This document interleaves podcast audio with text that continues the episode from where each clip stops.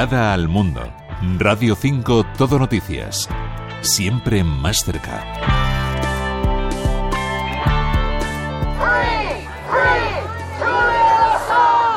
Julian Assange libra esta semana una de sus últimas batallas judiciales para evitar la extradición a Estados Unidos. Hoy y mañana el Tribunal Superior de Londres estudia el caso del fundador de Wikileaks. La justicia estadounidense quiere que rinda cuentas por la publicación de documentos clasificados. Le acusa de 18 cargos federales que podrían valer al periodista australiano una condena de hasta 175 años de cárcel.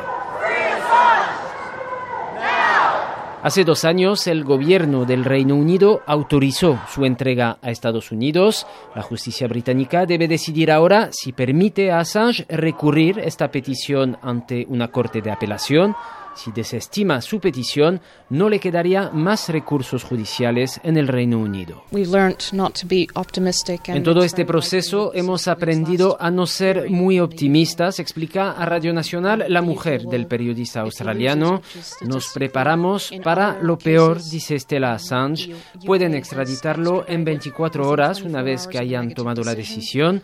Intentaremos paralizarlo recurriendo al Tribunal Europeo de Derechos Humanos, pero no tenemos ninguna garantía. Lo que está en juego, advierte su pareja, es la vida de Assange. Si es extraditado, morirá. Las condiciones de encarcelamiento ahí le matarán.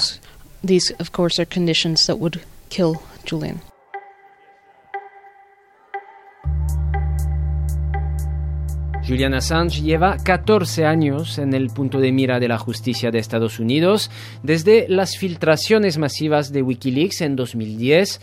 En abril y en octubre de aquel año, la web proporcionó a diarios de todo el mundo decenas de miles de documentos sobre la actuación del ejército estadounidense en las guerras de Irak y Afganistán. Pruebas de crímenes de guerra, actos de torturas contra presos, asesinatos de civiles, como en esta grabación que escuchamos, un ataque lanzado desde un helicóptero en 2007 en Bagdad. Murieron una decena de civiles y dos periodistas de la agencia Reuters.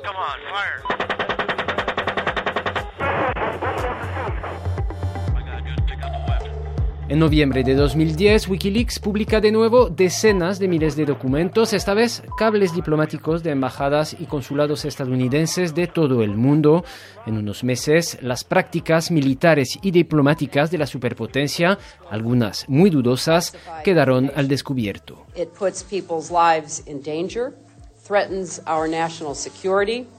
Eso no gustó a Washington, las filtraciones, denunciaba a Hillary Clinton, entonces secretaria de Estado del gobierno de Barack Obama, ponen en peligro a ciudadanos de Estados Unidos y amenazan la seguridad nacional.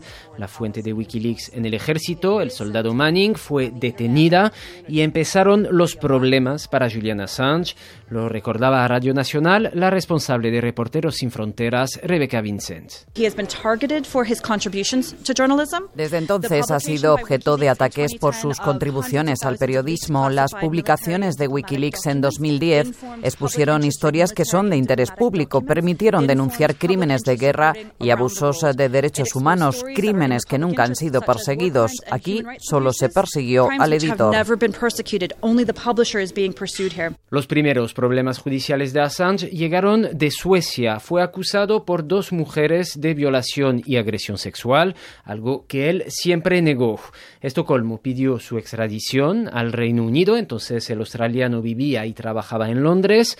La demanda fue aceptada en 2012 por la justicia británica, lo que llevó a Assange a refugiarse en la Embajada de Ecuador en la capital británica para evitar ser extraditado.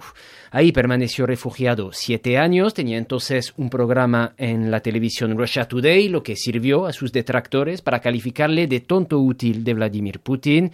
En 2019 fue expulsado de la embajada ecuatoriana. La Fiscalía sueca había abandonado los cargos contra él por falta de pruebas, pero fue detenido por la policía británica acusado de quebrar su libertad condicional cuando se refugió en la legación de Ecuador. Se fabricaron historias falsas, se utilizó la prensa para difundirlas, asegura Estela Assange, que también fue la abogada del periodista, habla de guerra sucia de la CIA. Sin estas maniobras, dice, nunca habría pasado un día en la cárcel.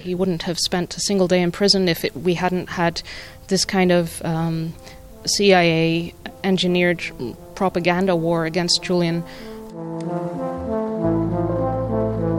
Assange, que tiene ahora 52 años, lleva casi cinco encarcelado en Belmarsh, una cárcel de alta seguridad en el este de Londres, a la espera de que se resuelva su situación.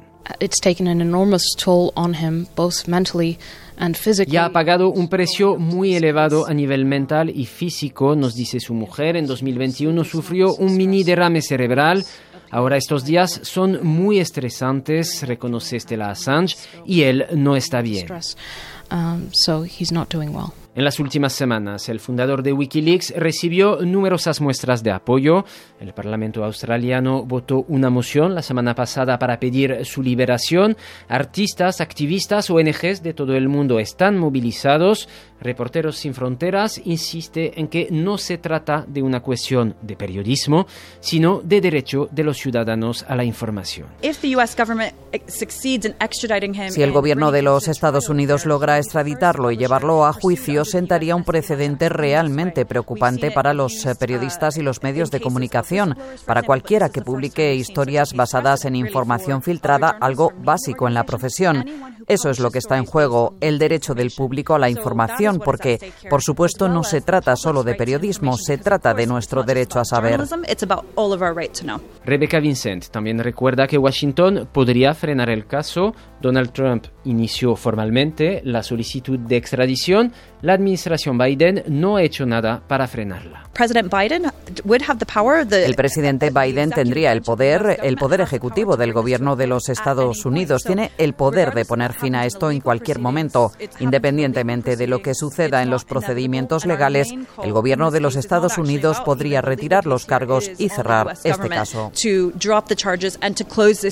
El caso de momento permanece abierto y el futuro inmediato de Assange está en manos esta semana de dos magistrados británicos. En Londres, Guillaume Montux para Radio 5 Todo Noticias.